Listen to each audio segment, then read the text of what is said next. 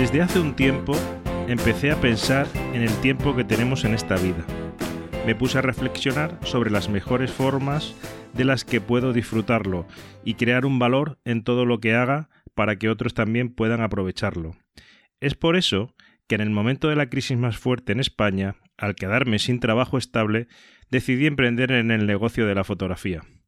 Me convertí en fotógrafo, adquirí conocimientos, empecé a compartirlos con desconocidos y conseguí ser alguien en el que los demás confían para aprender. Eso me inspiró y me, y me mostró que todo es posible. El único problema fue que había puesto límites a la expansión de mis obras. Con estas palabras eh, quiero comenzar el podcast de hoy porque son las palabras de nuestro invitado.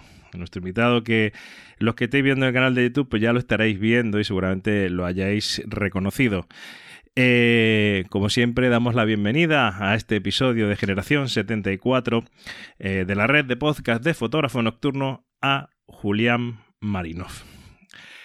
Buenas, buenas tardes, Julián. Hola, muy buenas tardes David. Cuando has empezado a, leer esto, las primeras palabras ya me sonaba como, decía como, esto o lo he leído en algún sitio o lo he escrito yo, ¿sabes?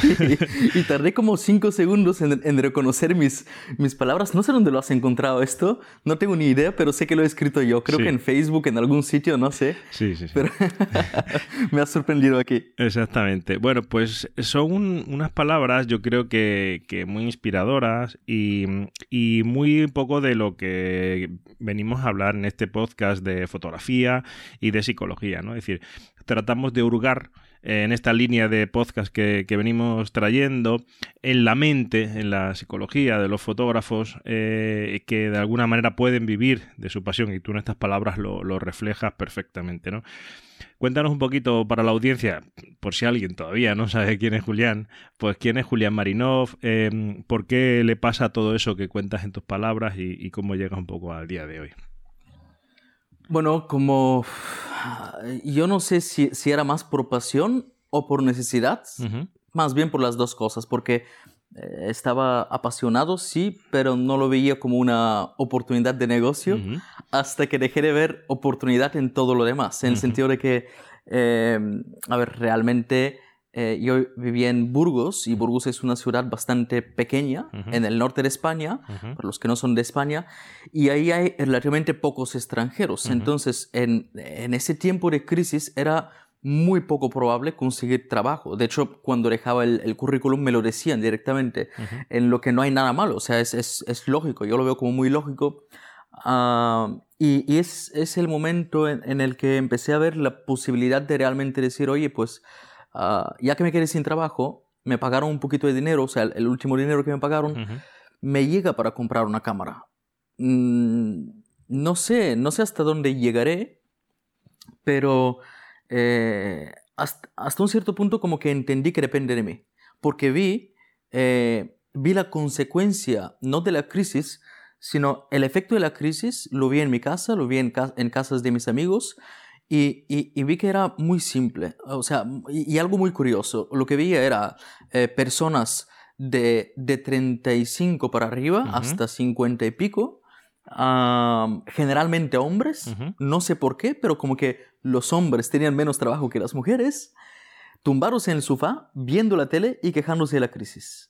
Entonces lo primero que dije fue, esto fue los primeros días cuando me quedé sin trabajo, me puse a reflexionar, ¿no? Porque eh, el día cuando me quedé sin trabajo era como una mezcla entre felicidad y, y como susto, ¿no? ¿Qué hago ahora? y, y, esos primeros días es, era muy reflex, eh, reflexivo, reflexivo, ¿se dice? Sí, de reflexión.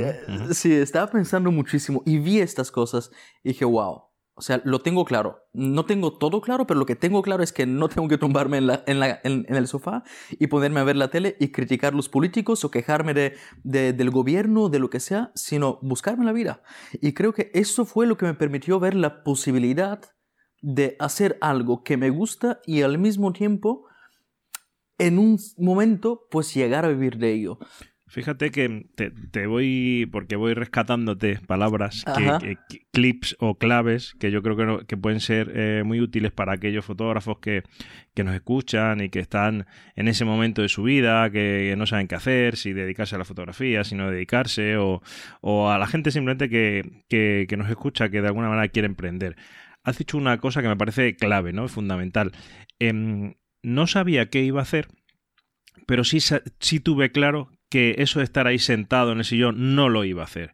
Y yo creo que es un gran punto de partida, ¿no? El decir, em, si yo sé lo que no quiero, todo lo demás es lo que quiero. Claro.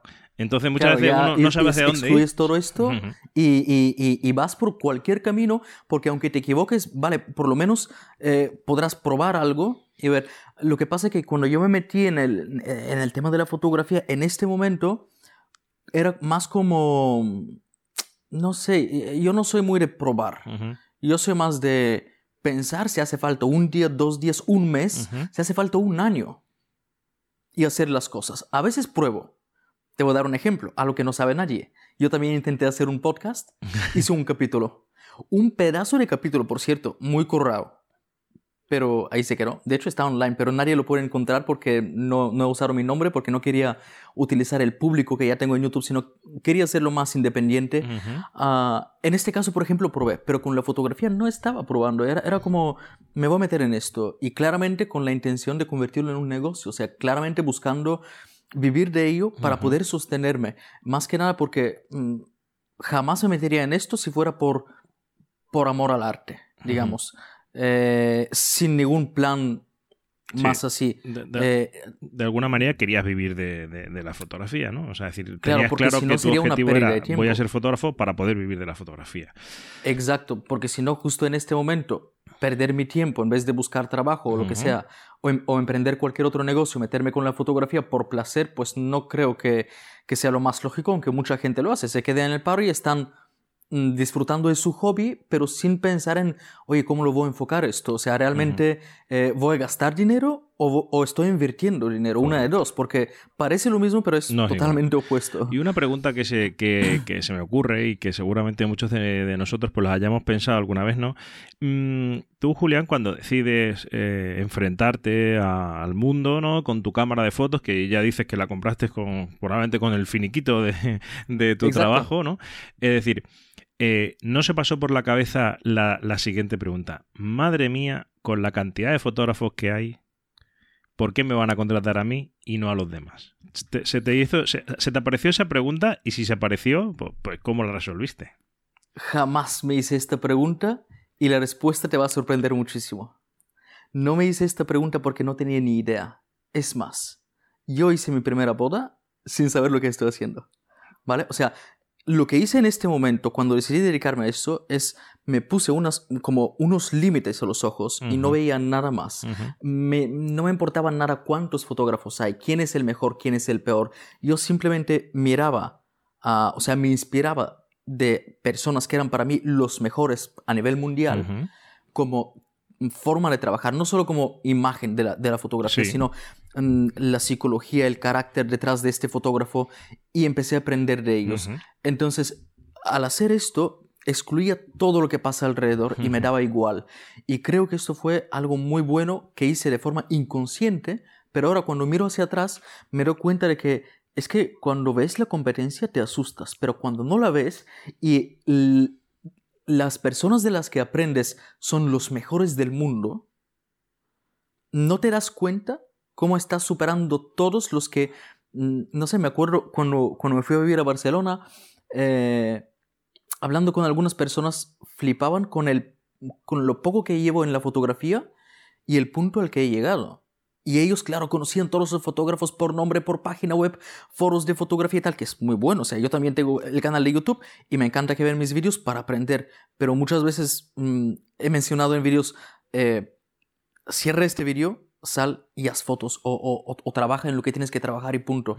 Entonces, ah, creo que esto es algo que la gente necesita. Mm, curiosamente, ya que hablamos un poquito de, psicología también, no sé si te has dado cuenta, pero a veces si hacemos un curso, la sensación que nos da por dentro es como que estamos haciendo algo. Sí. sin embargo no estamos haciendo nada. Estamos adquiriendo información, pero estamos viviendo la experiencia de hacer fotos. De la misma forma, podemos estar todo el día en YouTube, leyendo foros, discutiendo en foros de cuál es la cámara con el mejor rango dinámico, si la 5D Mark III tiene mejor rango dinámico, o la 6D, que es más barata, pero el sensor de no sé qué. Tío, vale, te van a dar una Hasselblad de, de 40 mil euros y vas a hacer lo mismo, ¿no? Y, yo también, o sea, ah, y, esto creo que yo mm, me lo salté, esta fase. Y, creo que fue lo mejor. Sí, yo, eh, bueno, el, ejemplo que tú pones vuelve otra vez a ser eh, ejemplificante, ¿no? Es decir, en este caso, bueno, pues tu, tu, desconocimiento un poco del sector, ¿no? Es decir, te hizo no tener prejuicios eh, mentales previos, de decir, pues es que eh, eh, aquí hay muchos fotógrafos, lo hacen muy bien, lo que cobran es mucho, lo que cobran es poco. Al no tener toda esa información, tú estabas limpio de, de contaminación, vamos a decir así, en tu cabeza no había estereotipos ni ideas prefijadas, simplemente dijiste, quiero ir hacia allí, voy a marchar hacia allí y ya veré claro, cuando lo que pasa Es que la dirección era muy alta. Claro. O sea, como yo no veía mis vecinos o la gente de, la ciudad o del país en qué nivel están, pues yo miraba yo al mejor. que yo tengo que llegar a este, a este nivel. Y, y, no sabía que este nivel realmente es muy alto. ¿Sabes? Te voy a dar un ejemplo muy simple.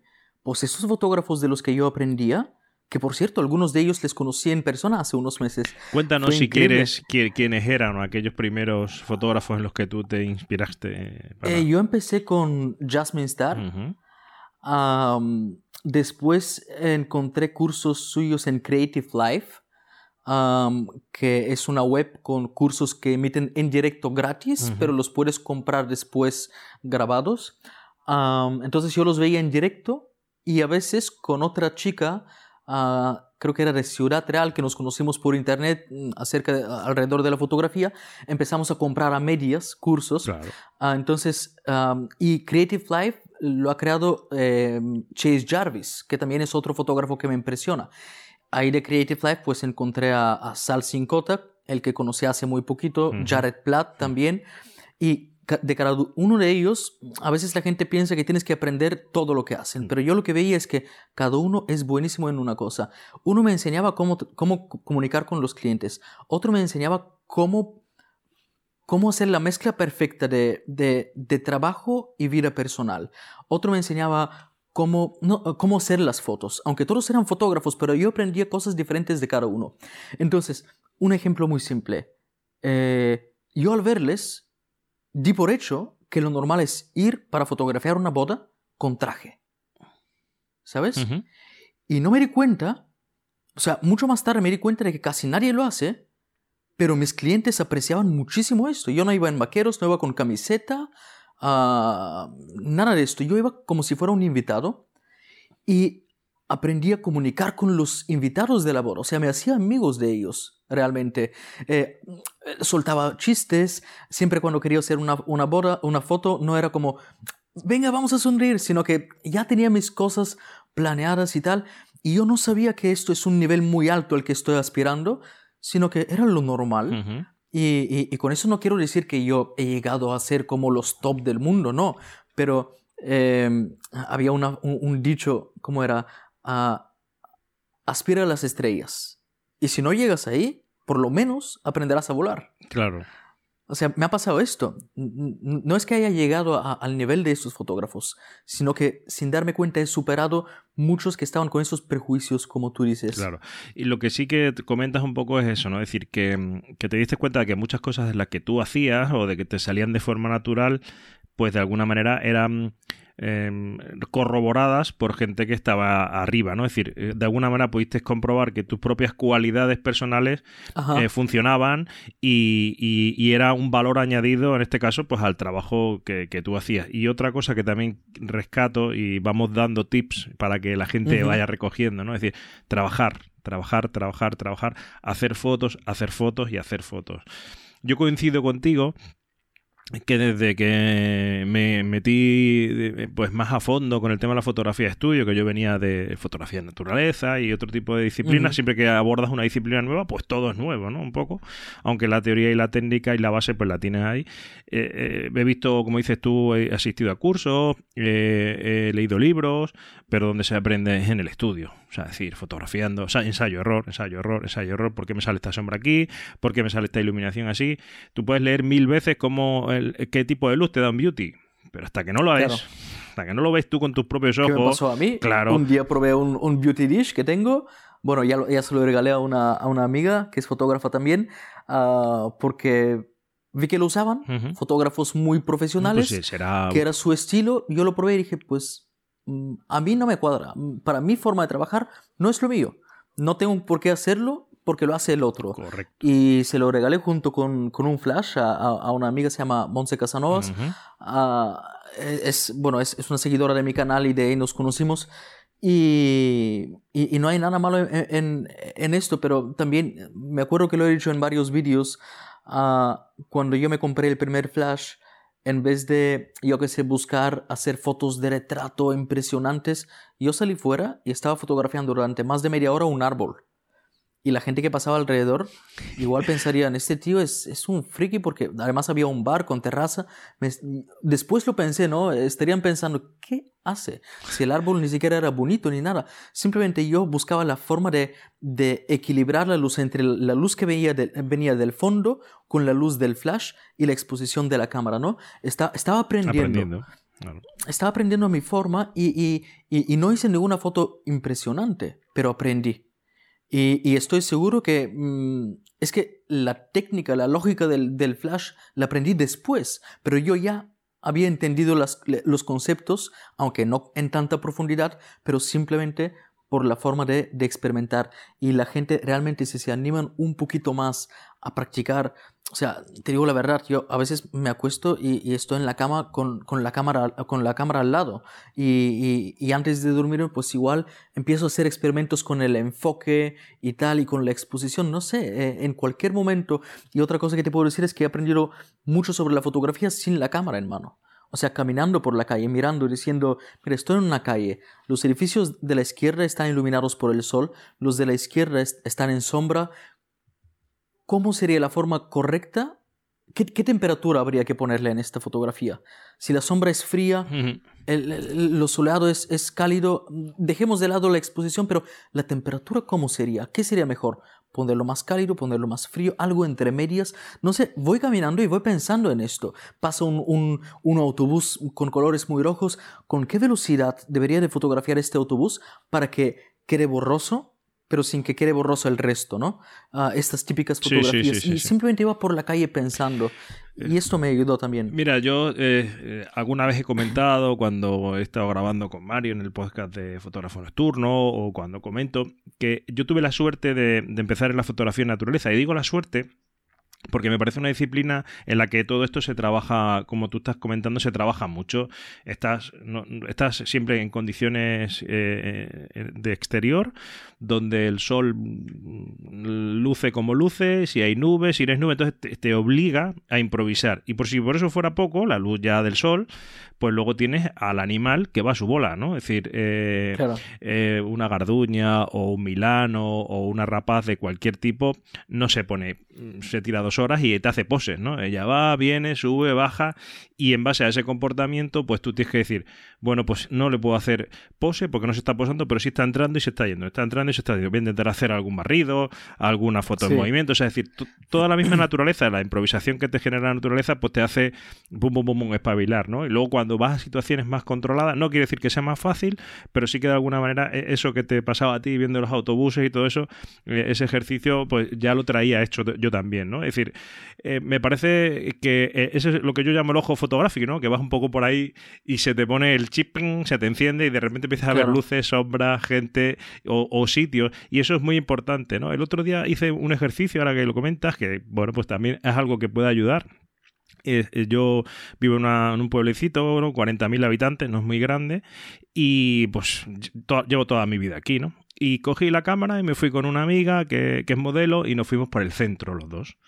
Y digo, vamos a ver por el centro de, del centro donde mi padre ha tenido un negocio y, lo tengo pateadísimo, ¿no? Es decir, pero precisamente el, el hastío, ¿no? El cansancio visual de, de ver todas esas calles, digo, hoy voy a, voy a ser turista, ¿no? Voy a intentar ser turista. O sea, y, esas cosas pues te ayudan a, mejorar en la fotografía, ¿no? Es decir, a sacar sitios. y, traje fotos chulas. Luego llegando a casa incluso me sorprendí a mí mismo, ¿no? Decir... Eh, de un sitio tan conocido, ¿cómo es que no lo has visto antes, ¿no? Esta calle o este rinconcito, porque puse el, ojo fotográfico en marcha, ¿no? Que yo creo que también nos ayuda mucho eh, a, a solventar estas situaciones. Y mm, por, por, seguir avanzando en la conversación, Julián, eh, de todo el tiempo que tú llevas hasta el día de hoy, ¿no? Que puedes vivir, gracias a Dios, de, tu trabajo, ¿no? Em, cuéntame un poco por qué dificultades has pasado, ¿no? Es decir, ¿qué, eh, ¿en qué puntos tú has dicho, lo dejo todo, me voy. Si ha pasado en algún punto, en algún momento esa, esa situación un poco crisis, ya no digo económica, ¿no? sino personal, o de, o de me he estancado y no avanzo al ritmo que yo quisiera. ¿Cómo, cómo has superado esos momentos un poco de, o simplemente de poca inspiración, ¿no? es decir, otra boda más, otro eh, trabajo más? Sí, creo que no me ha pasado lo de decir lo dejo o sigo. Lo que sí me ha pasado muchas veces es cómo sigo ahora. Bueno, en el fondo también. por, sí, ¿Por dónde voy? ¿Por dónde tiro? por ejemplo. ¿Y cómo resolviste eh, eso? Cuando te, llegas y ahora para dónde tiro. Es que depende del, motivo. A veces ha sido puramente porque veo que quedan 10 días hasta finales de mes y el dinero no me va a llegar ni a la mitad. Es un buen motivo. algo, me tengo que inventar, pero ya. ¿sabes? Sí, sí, no, no puedo esperar. Haga lo que haga, Ah, me, tengo que inventar algo porque nadie me, va a decir, oye, pues te pago el alquiler o, te pago el seguro del coche. Em, em, de esas situaciones muchas. Mm, ah, pero también ha habido, me acuerdo un año cuando cambié muchas cosas de mi forma de pensar respecto a las bodas. Fue un momento en el que no sé si eran cuatro o cinco fines de semana seguidos haciendo bodas, que eso es muy normal para la gente. O es normal hacer 30 o 40 bodas al año, para mí no llegué a la cuarta, a la quinta y, me di cuenta, además fue una boda importante y sentí que estoy desgastado. Porque tú ten en cuenta que entre yo viajo mucho y entre boda y boda, los cinco días entre semana eran viajes. Claro. Y cuando no eran viajes era edición. Y, aunque todo esto me encanta, tan junto, ah, llegué a esta boda y simplemente me sentía desgastado sin inspiración y sin ideas. Y dije, ¿ahora qué hago? ¿No? Este, este, trabajo lo tengo que sacar sí o sí. O sea, esto no es en plan, oye, que hoy no me apetece, vuelo mañana. Hasta luego, chicos. Es una responsabilidad que precisamente en mi forma de ver las cosas es lo que vendo. Claro. Yo no vendo las fotos, no vendo las horas ah, de trabajo, vendo la responsabilidad que asumo de em, de capturar estos momentos con, una cierta seguridad.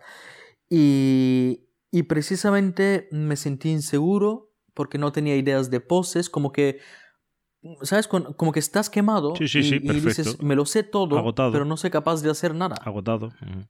Claro. Y, y nada, eh, simplemente dije, pues, mm, olvídate, haz lo que puedas, Julián, acaba con esto acabé con esto y dije, vale, pues a partir de ahora cambio de estrategia. No quiero muchas bodas. Quiero menos bodas con más tiempo de preparación. calidad. Para poder ofrecer más calidad a mis clientes ah, y realmente disfrutarlo. Porque después de haberme metido en el mundo de, la fotografía, después de haberlo entendido y explorado como negocio, eh, vi muchas más oportunidades de negocio y en muchas me he metido. O sea, actualmente no estoy haciendo simplemente fotografía. Hago muchas cosas diferentes, diferentes tipos de negocios, digamos. Y em, yo podría simplemente meterme en cualquier otra cosa. Y si, estaba en si estoy en la fotografía es porque la disfruto y voy a estar hasta el momento en el que deje de disfrutarla. No, creo que, no creo que voy a dejar de disfrutarla, pero eso también es algo que tienes que cautivar. Como si fuera, yo que sé, el amor. Tú tienes una relación con otra persona y, y, hay momentos en los que si no cautivas el, e, e, el, amor, pues se va enfriando. Yo, en este sentido que tú comentas, conozco ya bastantes fotógrafos que, han llegado a esta misma conclusión que tú, la de, la de disfrutar, que es otra clave que subrayamos ¿no? en esta conversación, que tenemos que disfrutar nuestra fotografía porque eso al final se ve en nuestro trabajo y también en nuestra relación con los clientes o con las personas que van a, consumir nuestra obra. Y, el tema de poner un límite, ¿no? Es decir, eh, voy a hacer este año 10 comuniones, 10 eh, bodas y, ya está, y no voy a hacer más. Solamente hago eso porque yo me echo mis números, con estas 10 y 10 creo que puedo tener la mente descansada para rendir mejor y bueno, y me sirve económicamente hablando pues para, para pagar todas estas cosas, ¿no? Cada vez, eh, cada vez... Em, em, eh, gracias y afortunadamente encuentro más personas que, que prefieren dar más calidad a dar más cantidad. ¿Vale? Y, yo creo que, ese es otro tip, ¿no? Otra idea buena de cara a nuestro trabajo, ¿no? Es decir, yo siempre cuando hablo con, los chicos, cuando he dado algún curso, cuando he impartido algún curso, siempre les digo, digo, eh, si hacéis una sesión y sacáis 15 fotos, digo, publicar, que se vea solo la mejor. Y si la mejor es una, pues es una. Y si no hay ninguna, no publiques nada de esa sesión. Vete al día siguiente y vuelve a hacer otra vez fotos. Digo, porque interesa calidad y no cantidad. Digo, porque es tu imagen al final la que se está exponiendo ahí fuera, ¿no? Es decir.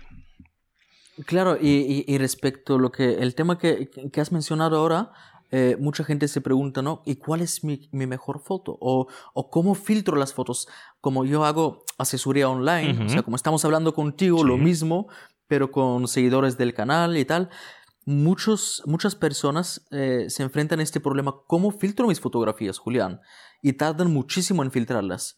Y, yo le digo, pues mira, voy, a abrir una sesión que no la he editado todavía. Pam, pam, pam, pam, pam, pam, pam. De 500 fotos tenemos 34 seleccionadas. ¿Y cómo ha seleccionado 34? O sea, ¿cuál es el criterio?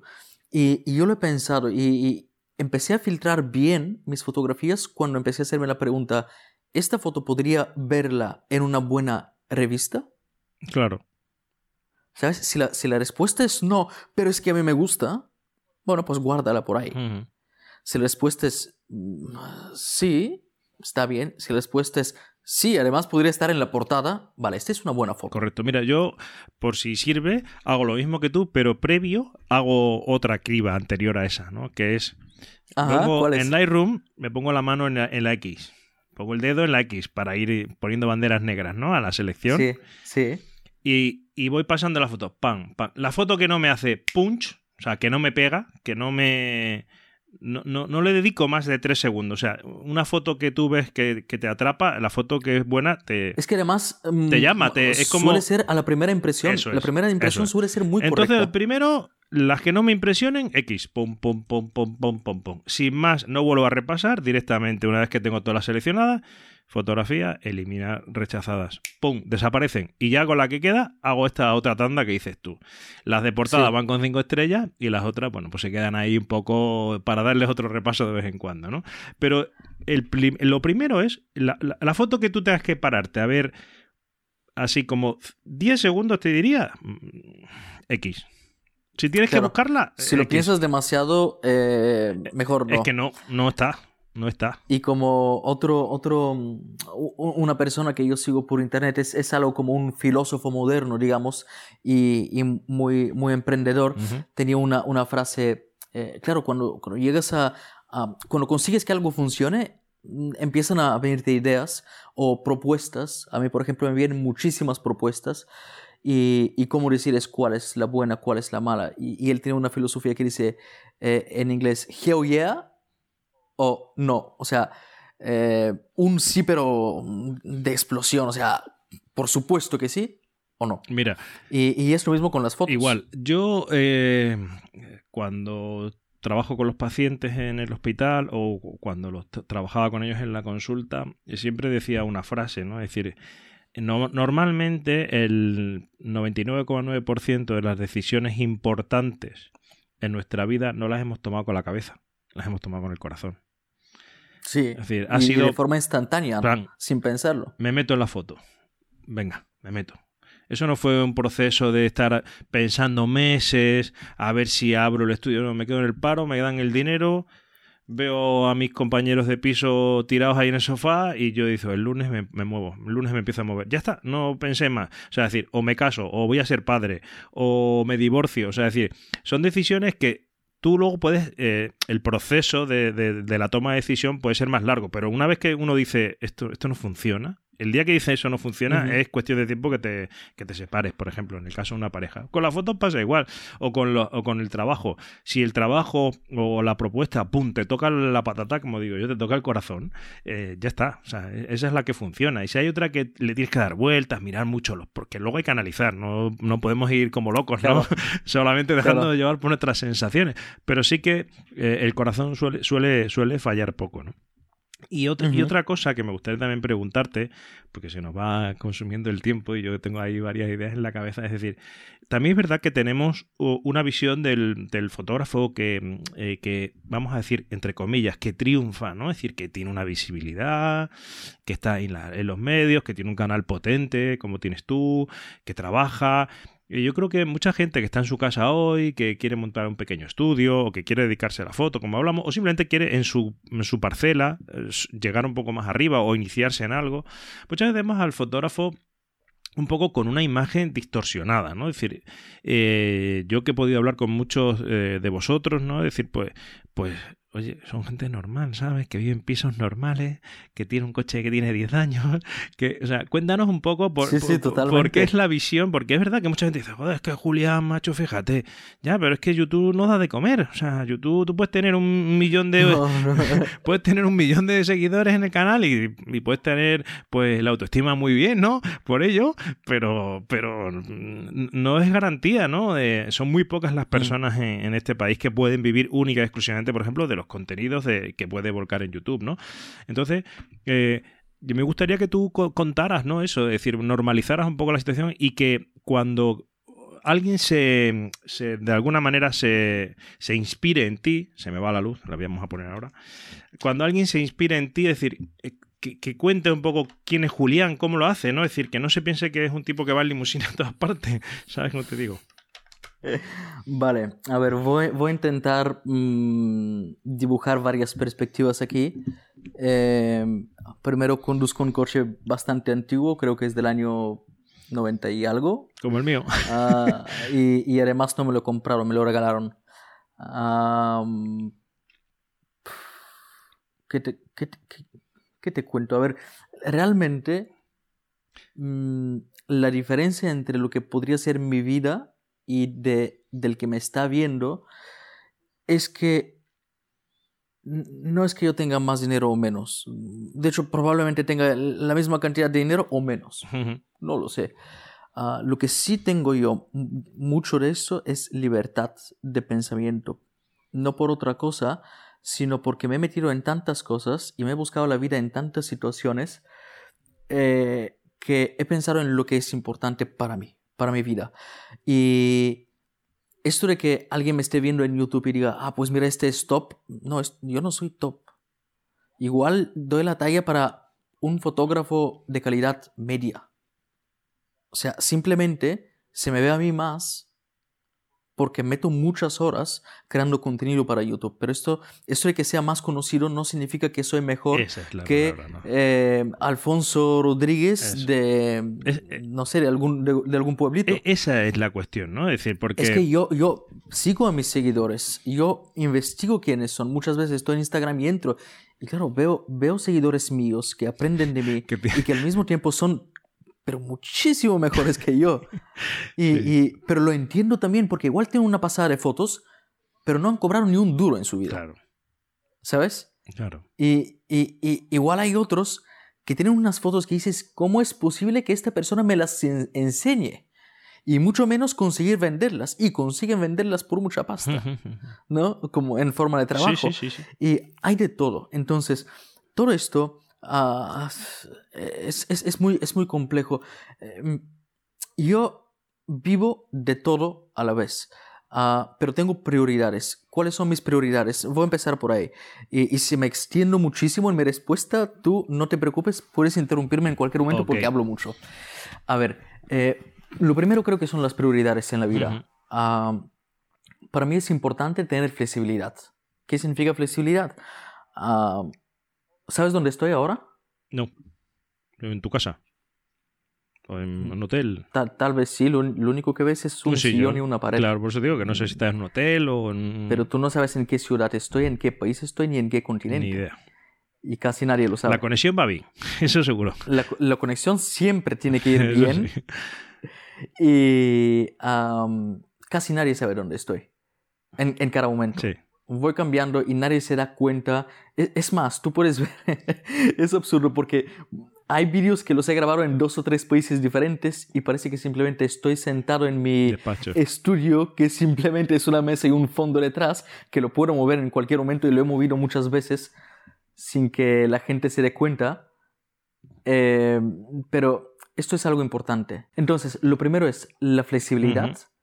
Y me puedes decir, ¿pero por qué? ¿Qué manía tienes con esto? La manía que tengo es de poder tener una familia y cuando tenga la familia, poder ponerla en primer lugar. Y si por la familia tengo que estar en un sitio o en otro, poder hacerlo.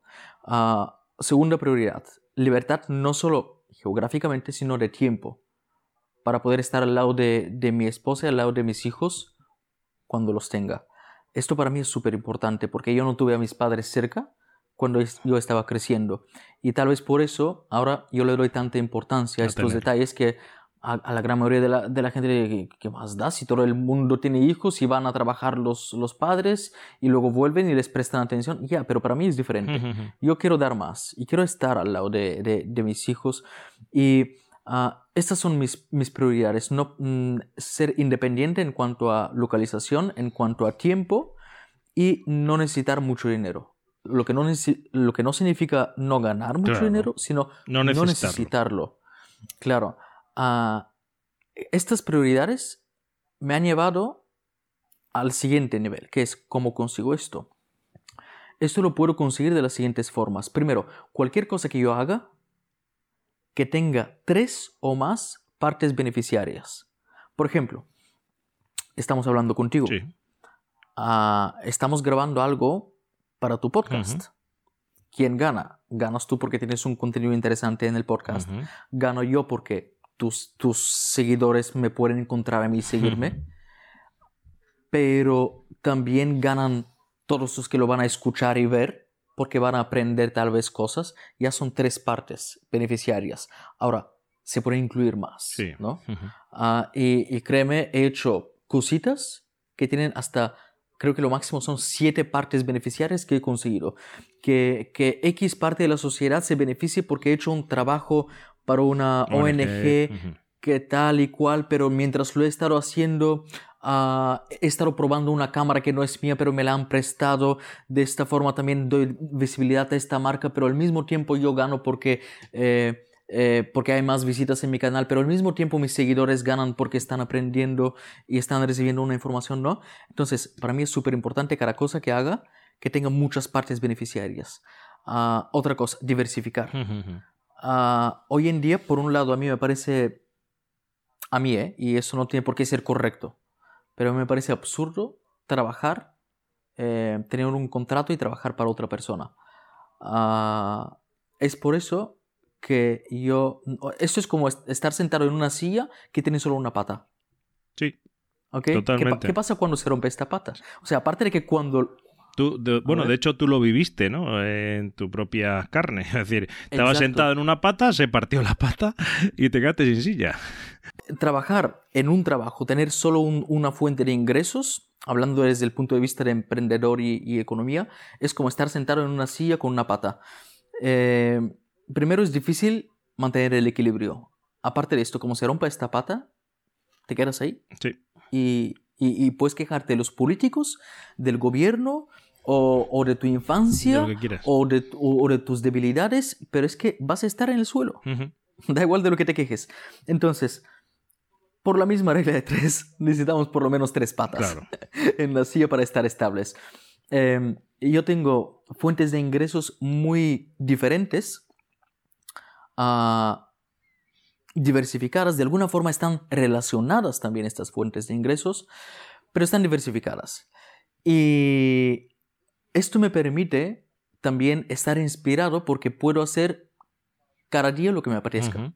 Aparte de que puedo descansar, si hoy me apetece, también puedo hacer lo que me apetece. Em, y esto me permite estar realmente enfocado y hacer bien las cosas que hago, lo que no significa que consigo mantener em, la misma frecuencia, por ejemplo, de subir vídeos como la que tenía antes. Ah, tal vez tengo nuevos proyectos, tal vez me metieron en otras cosas para experimentar, para estar motivado. Ah, pero creo que esto es también otra clave. Eh, te lo voy a explicar de otra forma. Yo no hago solo bodas. Hago bodas, hago trabajos más comerciales, hago trabajos para empresas ah, con diferentes tipos de acuerdos. Y proyectos personales tuyos que, que también. Y proyectos personales. pero, claro, te imagínate, pues una empresa me dice, mira, tú puedes trabajar para nosotros todo lo que quieras. Nada o una cosita al mes, como tú quieras. Pero cuando tú trabajes en un proyecto, luego cuando este proyecto genere ingresos, tú consigues 15% de los beneficios o 20% de los beneficios. Entonces, ¿me apetece este mes hacer algo o no? ¿Me apetece todos los días hacer algo o no? Depende de mí mismo. De esta forma, siempre hago lo que me apetece. Por supuesto que hay veces que tienes que hacer un trabajo, no te apetece, pero lo tienes que hacer. Y yo soy una persona que, aquí voy a mencionar mi debilidad más, más, eh, más grande, es la disciplina. Me falta disciplina y yo procrastino mucho. Para los que no conocen esta palabra, la procrastinación es cuando tú, yo qué sé, tienes que tienes que mm, estudiar para tu examen, mm, pero justo en este momento se te ocurre limpiar toda la casa, algo que nunca te ha gustado hacer, nunca haces, pero justo en este momento se te, ocurre hacerlo solamente para, no estudiar. O, tienes que cambiar el aceite del coche, pero dices mañana, mañana, mañana, hasta que eh, metes la pata o, o, hacer el seguro o lo que sea. Entonces yo tengo un problema con la disciplina. Ah, es, es mi mayor problema porque si yo no lo tuviera, eh, por ejemplo, las personas que trabajan ocho horas al día, si yo trabajara ocho horas todos los días de lunes a viernes, yo sería un millonario, sin duda, te lo aseguro. Teniendo en cuenta lo, que trabajo. Lo que sí que eh, yo también yo quiero destacar, porque eh, la gente que al final quiere emprender y, quiere hacerse a uno mismo, pues fíjate tú, ¿no? Te tienes que enfrentar a tus propias debilidades para ir mejorando. Y el día que tú ganes en, constancia y ganes eh, en, decir, bueno, pues voy a ser cada vez más exigente conmigo mismo, pues seguramente eh, vencerá. Y eso es una, una, de las cosas que, mm, bueno, cuando estás en un trabajo ocho horas, pues al final hay veces que no te tienes que enfrentar mucho a eso, ¿no? Porque puedes ir, estás más tapado por, claro, por todo el sistema. Lo que sí que... Luego dices, ya, pero es que tú no tienes jefe. Ya, pero es que si tú tienes que vivir mi vida sin jefe, trabajar más eh, que teniendo jefe... Ahí es donde yo quería llegar, ¿no? Es decir, que que todo esto que tú nos has contado está muy bien siempre y cuando vaya acompañado de trabajo, trabajo, trabajo, trabajo y trabajo. Em, mm, cuando te metes un poco en este mundillo y vas haciendo proyectos o haces un viaje o, a, mí cuando me dicen, es que fíjate, pues eh, te ha salido esto o, vas a irte este año a otro sitio, no sabe la gente las horas que hay detrás de, ir a hacer un taller a Colombia o, de un congreso o de lo que sea, no, no tienen ni idea, ¿no? Es decir, pues para sí, para, para, bueno, para más detalle, este podcast se está grabando un domingo a las 4 menos 10 de la tarde. Entonces, eh, cuando normalmente los asalariados, pues eh, el domingo, pues no están trabajando si, si es día libre, ¿no? Entonces, quiero decir, eh, tiene que ir acompañado de mucho trabajo, eso, es verdad. Y, hay veces que uno piensa que las cosas no están saliendo. Yo hablo y digo un poco lo que decía Picasso, ¿no? Es decir, para. Me voy a ir al. Picasso decía que, que, se iba a pintar, ¿no? Dice, me voy a ir a pintar, voy a ir al estudio. Dice, porque por si aparecen las musas que me pillen trabajando, ¿no? O sea, es decir, eh, él no quería esperar a, que le viniera la inspiración. Él dice, voy a trabajar. Y si llega la inspiración y ya me pilla allí con la brocha en la mano, pues fenomenal. Pero no, pues no voy a esperar a, que venga la inspiración sola, ¿no? Yo creo que es un poco quizá la filosofía de todos los que andamos metidos un poco en este, en este mundillo y, cuando te metes realmente te das cuenta de que dice, incluso hasta a veces hasta el punto de decir, oye, esto merece la pena. O sea, que es que hay semanas que no te faltan horas y dice y a lo mejor para un proyecto que, que, económicamente no te va a sacar, no, no, le vas a sacar tanto rendimiento, pero que luego te puede abrir otra puerta, o otra ventana, o otra, otra cosa que hay detrás, ¿no? Muchas veces uno invierte en trabajos que económicamente puro y duro no, no le van a, suponer un gran rendimiento económico, pero sí que eh, va, va, a suponer conocer gente, etcétera, etcétera, etcétera, lo que sea, ¿no? Es decir. Exacto, y eso también es súper importante. De hecho, yo creo que es más importante. Mira, otra cosa que he visto en lo que fallan muchas personas es que dicen, vale, pues eh, yo ahora empiezo, ¿cuánto debería de cobrar? Pues tanto, ok, el que me paga tanto trabajo con él y el que no, no. Pero ¿qué pasa? Pues que em, esta no siempre es la forma. Porque esto, por un lado, te va a garantizar que no vas a cobrar mm, menos de esto, entonces será o nada o esto, pero tampoco te permite ganar más. Yo he hecho muchos trabajos gratis, pero también he hecho trabajos por los que me han pagado muchísimo más de lo que deberían de pagarme. Eh, es cuestión de, de, ver la situación. Yo he hecho bodas gratis. ¿Por qué? Pues porque las personas eran una pareja joven con, con muchas ganas de que yo sea el fotógrafo, uh, no sabían lo que cobro, mm, les encantaba mi trabajo, vieron, vieron ya, queramos, les mostré álbumes, cuando les dije lo que es el, el, precio más barato, que, que, tampoco lo considero yo caro, pero para ellos en este momento era demasiado caro. Y yo les, les dije, eh, no pasa nada, vamos a hacer una cosa. Me pagáis como mínimo lo que son eh, ¿no? el, el, el desplazamiento. Luego, si podéis algo más, bien. Y si no, no pasa nada. Ya, pero ¿cuánto te pagamos? Mira, el desplazamiento es tanto. No, encontraban el truco. Eh, aquí hay trampa, ¿no? Decían. págame esto. A, partir de ahí, si te queda algo, pues me lo das. Y si no, no hay ningún problema. Yo voy a hacer el mismo trabajo, exactamente el mismo trabajo. Y lo hice. Y ese trabajo me abrió más puertas. Ah, yo sabía que me iba a abrir puertas, pero también quería ayudarles a estas personas porque eh, uno de los motivos por, por, los cuales dejé de hacer un marketing típico en cuanto a las bodas fue porque me contrataban personas que les daba igual si se van a hacer fotos o no, lo hacían porque, es más, me decían, no, si es que nos casamos por los, por los, padres. familiares y tal, y realmente no, nos da igual, haz unas cuantas fotos. Y claro, yo me siento totalmente como que, como, como, que no me valoran, ni, ni a mí ni, ni, al trabajo que estoy ofreciendo. Y esto ya no es cuestión de dinero. un accesorio más de la boda, ¿no? Era otra cosa que hay que tener ahí y la pongo porque hay que ponerla, y está. Exacto, y cuando ves que alguien te aprecia, simplemente no se lo pueden permitir y tú no vas a perder nada, solo puedes ganar. ¿Por qué les vas a decir que no? Simplemente porque no llegan al precio mínimo que tú, que tú has establecido. Y de la misma forma, a veces he negociado con otras personas que les he dicho, a ver, esto os va a salir muy caro. Y esto es lo que vale. Y esto es lo que vale. Claro. Yo, yo eh, pienso exactamente igual que tú. Precisamente esta semana que ha pasado, eh, estuve en el estudio con, con, un par de chicos que, bueno, pues que tienen un canal de YouTube, que hacen algunas canciones y querían sacar un single nuevo y, y claro, me pidieron que si podía hacerles un poco la portada, ¿no? De, del single que iban a sacar y, y que me podían dar 20 euros, que no, que no tenía más dinero, son dos chicos jóvenes, y que no tenían más dinero y, que, bueno, que si, que sí, que ellos sabían que cuáles eran mis precios, ¿no? Pero que, que solo me podían dar 20 euros y que, y que bueno, que si básicamente me venían como a pedirme el favor, ¿no? Porque querían que, que lo hiciese yo. Y bueno, pues estuvimos en el estudio y, y cuando acabamos, ¿no? Decía, bueno, pues oye David, muchas gracias y no sé qué, mira que te he traído los 20 euros que te dije. Digo, no, no te preocupes, que no pasa nada, ¿no? Es decir, eh, lo hice pues porque me apetecía hacerlo y ya está, ¿no? Y me sentí bien haciéndolo, me divertí, pasamos un buen rato y, y, a lo mejor lo que dices tú el día de mañana, pues, pues te trae otra cosa, ¿no? Yo creo que cuando uno hace cosas de ese tipo, al final luego te reporta también beneficio por otro lado. ¿no? Yo creo un poco en eso, ¿no? Es decir, tiro la pelota por allí porque sé que por el otro lado me vendrá algo bueno, seguro. Exacto, y, y además lo he visto esto en, eh, en, la vida real. He visto personas que, por ejemplo, yo que sé, tienen sus manías y, quieren tanto y no menos y tal. Y luego he visto que o sea, tú comunicas con, diferentes personas y nunca sabes la persona que tienes de frente con quién está relacionado o a qué se dedica exactamente, quiénes son sus amigos.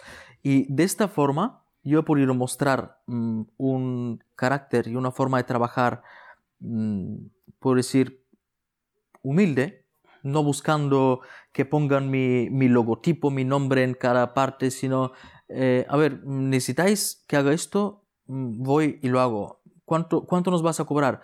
Digo, ¿cuál es el objetivo de lo que estamos haciendo? Esto y esto y esto. Pues a mí me parece como un, una buena forma de aportar yo algo a la sociedad, así que no os voy a cobrar nada.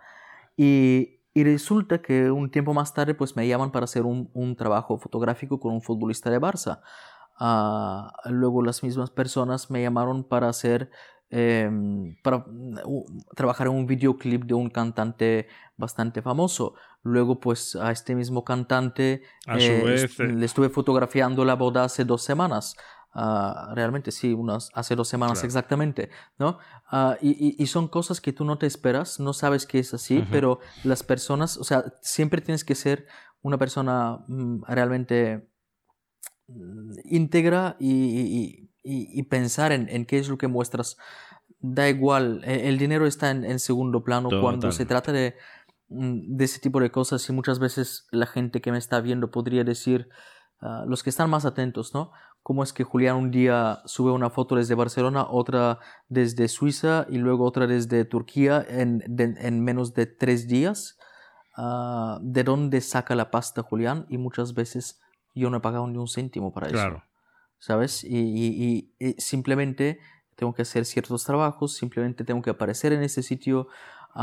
y, y sí hace falta una cierta comodidad, entre comillas, porque eh, duermes en un hotel de cinco estrellas con un lujo que nunca has visto, pero lo ves mm, en cinco minutos desde que entras en la habitación y apagas la luz para irte a dormir porque ya no aguantas más y por la mañana mientras te duchas disfrutas de un baño muy bonito, pero esto es todo. No es como irte de vacaciones. Y, y, de hecho mi, mi, mi récord fue hace unos meses que hice como, creo que eran siete, siete vuelos de avión en ocho días. uno al día. Y, hice, hice como una estrella uh, en, en, lo que es Europa.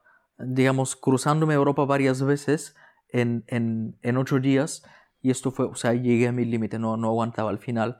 Ah, literalmente estaba, estaba, estaba llorando, o sea, quería volver a casa y estar en paz una semana. Mm, apagué el móvil, me desconecté de internet y quería simplemente paz.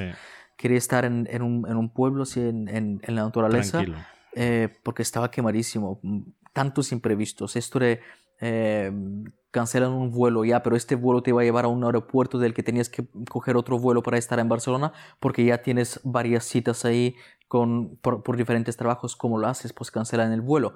No hay vuelo hasta el día siguiente. ¿Cuál es la forma más rápida de llegar a, Barcelona?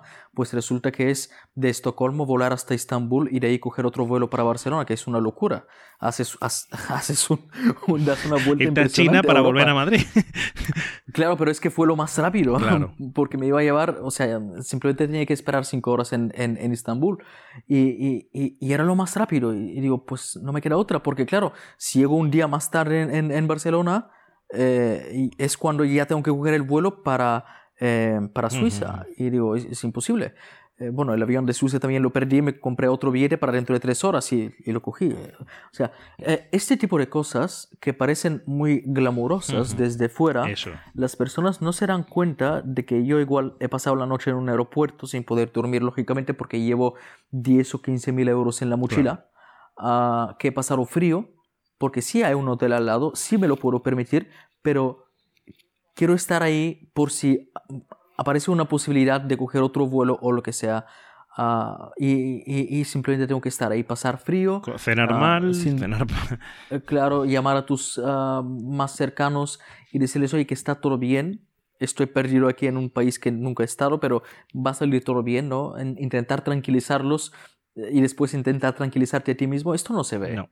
Uh, solo se ve claro solo se ve el Julián del estudio con el con los ordenadores con la cámara claro con el equipo. y entonces si llegamos un poquito a la pregunta entonces ¿es, es, es mentira lo que yo muestro no no es mentira. es una parte. Es, es una parte. Eh, de hecho eh, estoy escribiendo un libro no tiene nada que ver con la fotografía está más relacionado con el con el tema de, de YouTube. Ah, y ahí cuento este momento, ¿no? E, es una parte de la vida y es un precio que tienes que pagar para tener lo que buscas, ¿no? Yo, yo busco flexibilidad, a libertad y tal. Y es un precio que tienes que pagar. ¿Estás dispuesto a pagarlo? Yo sí. Qué bueno. Mm, no, mira, te aseguro que toda la gente que nos está escuchando que tiene un trabajo normal eh, de lunes a viernes, hasta un cierto punto viven muchísimo mejor que yo. Ahora, que tengan esto en cuenta cuando me ven los vídeos volando por aquí, por allá, eh, trabajando con no sé qué personas, con no sé qué equipo, en Instagram apareciendo con, el, con esta persona y con la otra persona que solo les ven en la tele. ¿no? Que no se quejen. Correcto. O que no digan es que Julián tal, Julián cual, porque mm, Julián muchas veces no se acuesta por la noche para trabajar en una página web, ¿sabes? Que, que igual, no sé, sí, ese tipo de cosas. Te entiendo porque... Y cuando yo hablo de que me falta disciplina, mm, si tú pasas un día conmigo, pues igual dirás, pues tienes muchísima disciplina. Ya, pero de la misma forma, como te estaba contando al principio del nivel de la fotografía al que yo aspiraba, es lo mismo con la disciplina. También hay personas que yo veo que tienen una disciplina mayor que, la, claro. Claro, y eso no tiene nada que ver con, con el nivel estándar. Pero bueno, el nivel estándar, eso también dice, eso eh, también dice mucho de ti, ¿no? El, querer, el querer eh, llegar ahí, ¿no? Llegar a, Claro, Yo siempre digo que tenemos que querer llegar a la excelencia en cualquiera de los aspectos de nuestra vida y que tú te hayas dado cuenta que que si mejoras todavía más, si cabe, que eso es lo que decías tú, ¿no? No quiere decir que no tengas la disciplina. Si mejoras todavía más en esa, en esa faceta tuya personal, pues, pues, pues, pues puedes obtener mejores resultados y, hacer más cosas si cabe, ¿no? Hay otros compañeros con los que yo he hablado, por ejemplo, hablaban de que uno de sus grandes problemas era la organización del tiempo, ¿no? Es decir, que no quiere decir eso que no se organice, sino que ojalá se pudieran organizar todavía aún mejor para encontrar más huecos para poder hacer más cosas, ¿no?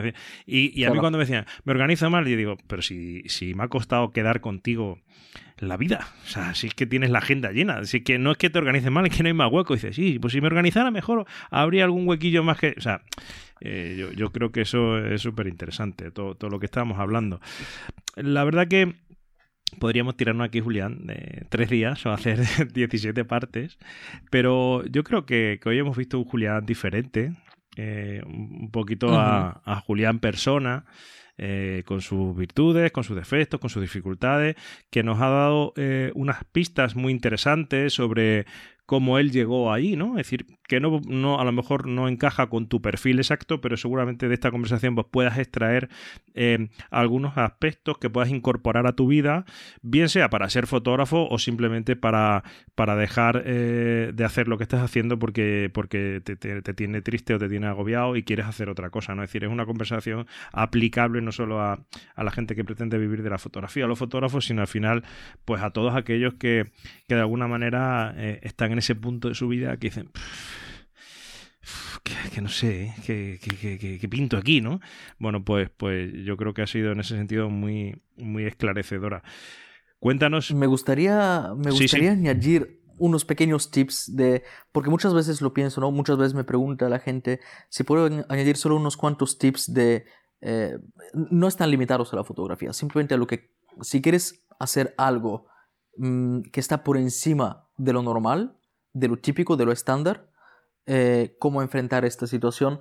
Ah, desde mi perspectiva es súper importante eh, diversificarte en tus conocimientos. Incluso si tú únicamente quieres ser fotógrafo, tienes que entender de negocios, tienes que entender de psicología, tienes que entender de la parte técnica. Marketing. Pero son, claro, son muchas cosas diferentes.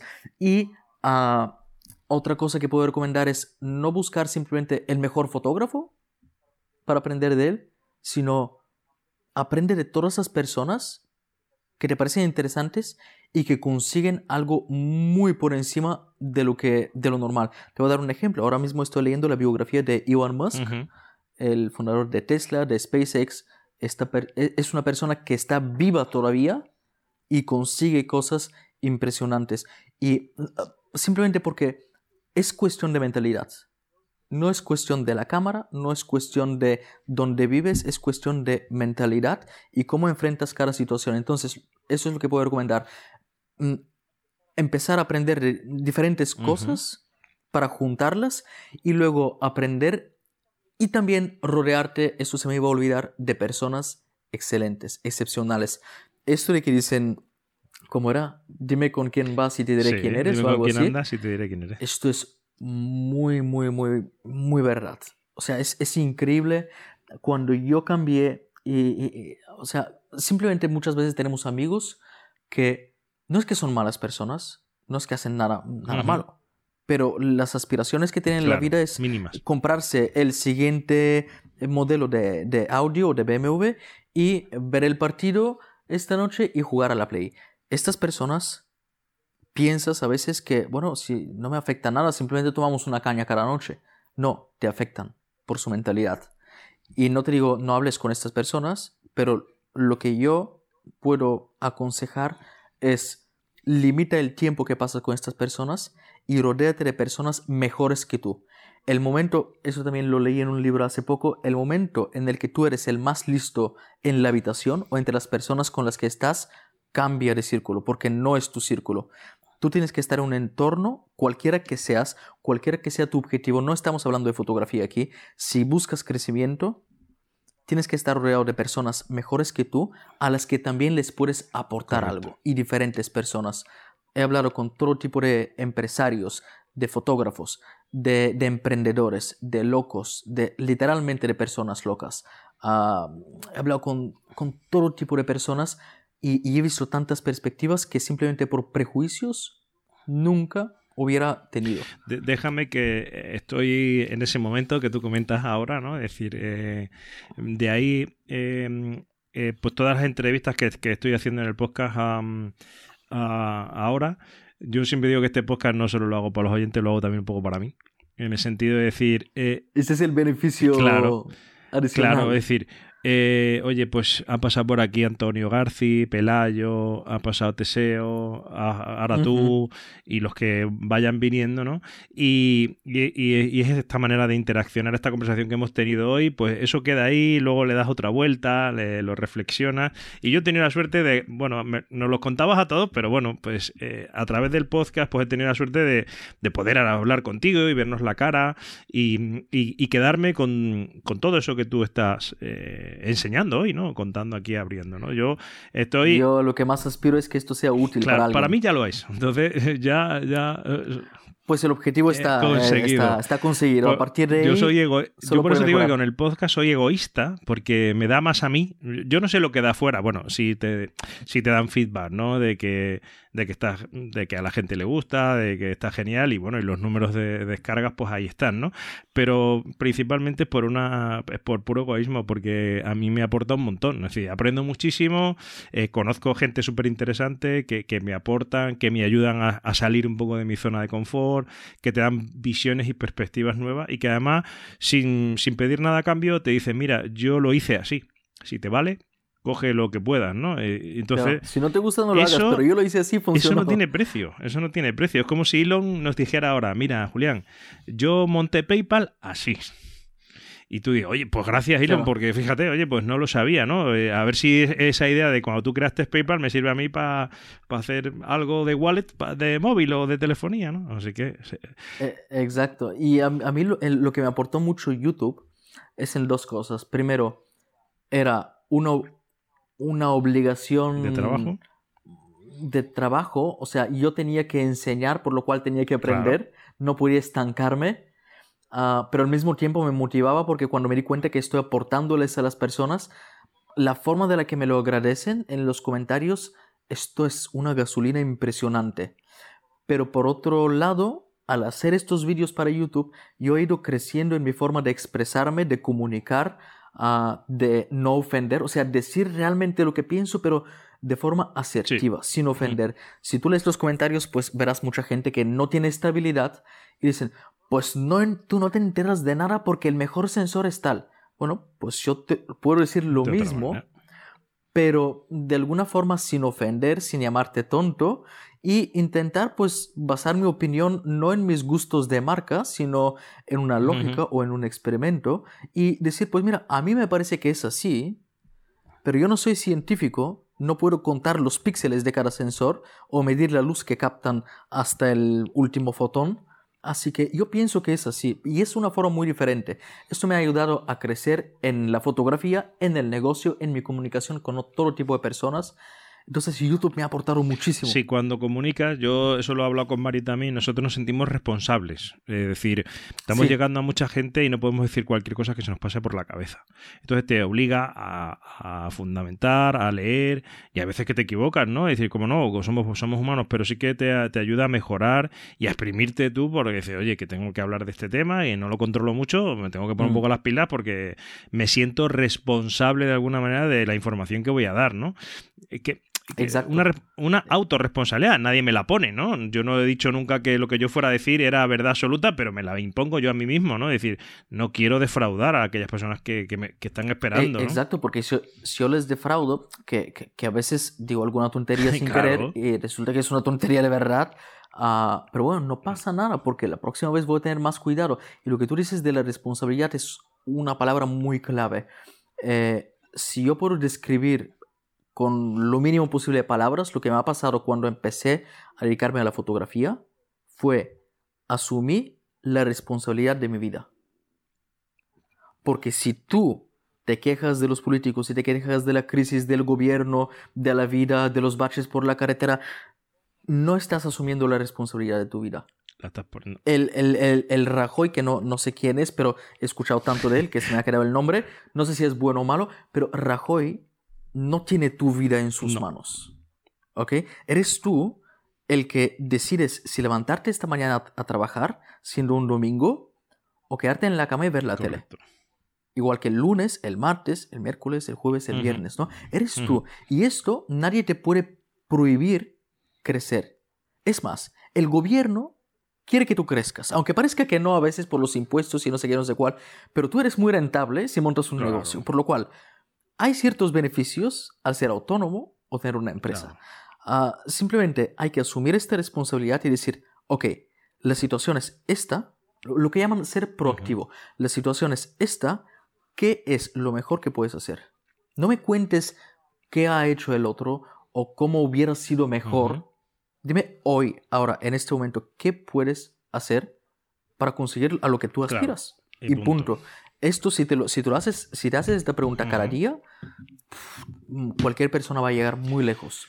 Julián, un placer porque eh, lo que te digo, no te digo que no tengamos otro día, otra charla, que continuemos esta, esta charla porque es súper interesante. Además, como ves, me encanta hablar. Por eso. si no me interrumpes. Por eso. Eh, cuéntanos un poco dónde te podemos encontrar para que si hay algún despistadillo que todavía no sepa quién es Julián Marino, pues que, que te pueda encontrar y, nada, dar las gracias a nuestros oyentes por estar ahí. Cuéntanos, despide tú el programa diciendo un poco tus redes y dónde, puedes, dónde podemos encontrarte.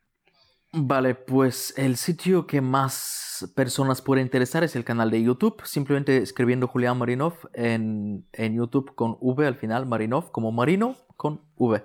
Ah, si escribís esto en YouTube, pues va a salir eh, mi, mi, canal de fotografía. También tengo uno personal que va un poquito más sobre emprendimiento y cositas personales. Se puede encontrar desde el canal de fotografía por supuesto que tengo Twitter, Facebook y todo esto, lo podéis buscar y encontrar, pero lo que sí os voy a recomendar es, y no por, de ninguna forma por negocio, por lo que sea, simplemente si queréis ver un poquito más de cerca lo que pasa en mi día a día, Instagram, no hago stories ni nada por el estilo, simplemente ahí muchas veces subo cosas que son personales y que no, tienen, no, pintan nada ni en YouTube ni en, ni en Facebook, si queréis conocer más como persona y ver mi día a día.